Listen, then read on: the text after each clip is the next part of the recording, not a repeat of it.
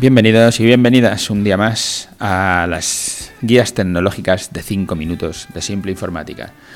Que como ya os digo todos los días, intentamos contestar preguntas concretas que nos hacen nuestros clientes o nuestros oyentes con unas respuestas concretas de 5 minutos.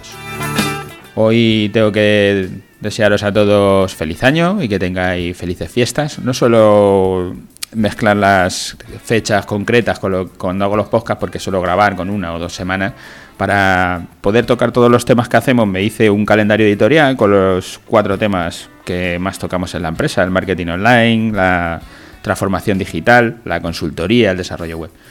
Y pues solo grabar, tengo solo tener dos o tres podcasts grabados y por eso no solo dar este, estos mensajes de fechas, pero bueno, ahora que nos toca en esta fecha estoy grabando, pues nada, quería felicitaros a todos las fiestas y desearos un feliz año. Hoy nos encontramos en nuestro programa 366. ¿Estás preparado para el próximo ataque digital?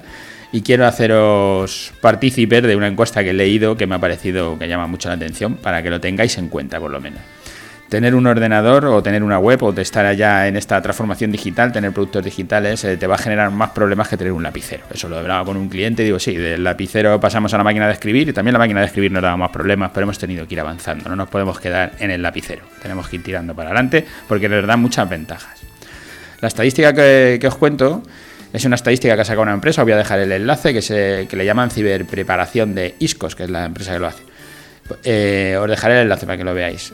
¿Cómo sabemos qué empresas son atacadas? No hay un registro donde nosotros nos demos de alta cuando nos atacan y digamos, me han atacado y me ha pasado esto. Y como no lo hay, ¿qué es lo que hace esta gente? Pues hace una encuesta. Lo que hace es preguntar a una serie de empresas y preguntarles si les han atacado y qué tipo de ataque han tenido. Y de esa manera podemos extrapolar los datos de esta encuesta a lo que sería el país en general. Ya digo que a veces todo esto puede ser muy real o poco real, pero suele coincidir bastante bien.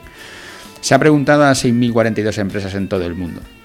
Este es el quinto año que se hace ya este informe, con lo que ya llevan cierta experiencia en hacerlo. De España, empresas de 1 a 50 trabajadores, que es el rango donde nosotros estamos con más frecuencia, donde esta empresa trabaja más, son 230 las encuestadas. Y de esas 230, 86, o sea, el 38%, yo voy a hablar del 40%, han sido atacadas al menos una vez. El coste medio anual, asumido por las empresas españolas que han sufrido incidentes, que han sido atacadas, está en torno a los 10.000 euros y en las de menos de 10 empleados se calcula que son 7.000 euros el gasto que estamos teniendo. Los ataques, el origen de los ciberataques, de, los ataques, nosotros solemos pensar siempre, tengo un virus informático y eso es lo que me va a costar X dinero. No solo hay virus, porque de virus son el 31%, pero por ejemplo, el compromiso del correo electrónico empresarial, o sea, lo que le ha pasado a IKEA recientemente, que alguien se mete en las conversaciones que están teniendo a través de correo electrónico los empleados porque han sido capaces de saltarse una contraseña de una cuenta de correo electrónico de cualquiera de los empleados y empieza a ver las conversaciones y contesta uno diciéndole hazme esto, hazme lo otro y son capaces ya de entrar o al servidor porque le dan permiso o de como algún cliente nuestro lo ha pasado de decirle me tienes que pagar esta factura y llegar y pagársela y no tener nada que ver, habiéndole cambiado el número de cuenta, pensando que está hablando con un proveedor y no está hablando con el proveedor porque le han cambiado el número de cuenta para que hagan el ingreso en otra cuenta. Y no lo puedes recuperar. Y hablamos de esas cantidades, de 5.000, 10.000 euros, que es lo que le ha pasado a clientes nuestros.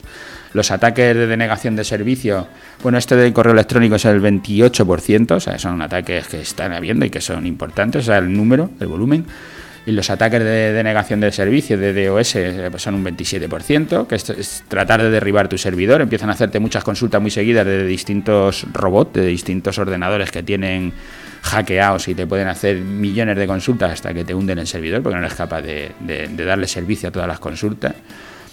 El mal uso de recursos de TI es otro 25%. Esto diréis, ¿y eso qué es? Pues como cuando te mandan una app, este es el juego del calamar que ahora está de moda, te lo instalas y traca atrás. Se acaban de meter en tu casa y ya te van a hacer lo que quieran. Los puedes considerar todos virus, pero no son virus, cada uno de ellos tiene sus problemas la pérdida de datos cifrados y la pérdida de datos no cifrados, una es del 25% y del 23%. Cuando pierdes una llave, cuando pierdes algún soporte o el propio ordenador y la gente son capaces de extraerte los datos. Y el ransomware, que es lo que más de moda está, porque están atacando mucho con el ransomware, es solo un 16%. Es, quiere decir, es muy grave porque cuando te atacan es muy grave, pero no es tan alto como, como puedes esperar. El 16% de las empresas ciberatacadas experimentaron ransomware, el 16%. 58% de este 16 pagaron un rescate. ya fuera para recuperar los datos o para evitar la publicación de información confidencial eh, para, de, no sé, de distintas empresas que pueden publicar datos que no quieres que sean públicos, ¿no?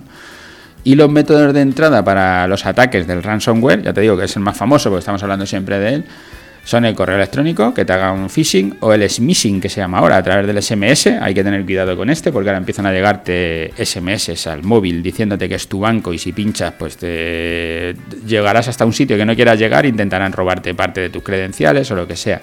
El robo de credenciales. en el phishing es el 65%. El robo de credenciales, que te cojan las claves de alguna manera, es un 40%. Un servidor sin parchear que es lo que le da la entrada al ransomware, es otro 28%, y la fuerza bruta, que es, tiene una, una base de datos con muchas contraseñas y van probando, van probando a ver si pueden entrar, y si entran, pues ya están dentro, esa es la fuerza bruta. Pues es el 20%.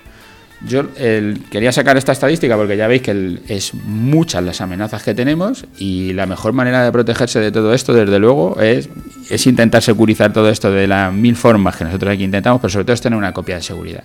Una copia de seguridad fuera de tu local. Y os invito a que entréis en nuestras los, los precios que tienen nuestras copias de seguridad porque son ridículos a veces y te puedes quitar de todo esto.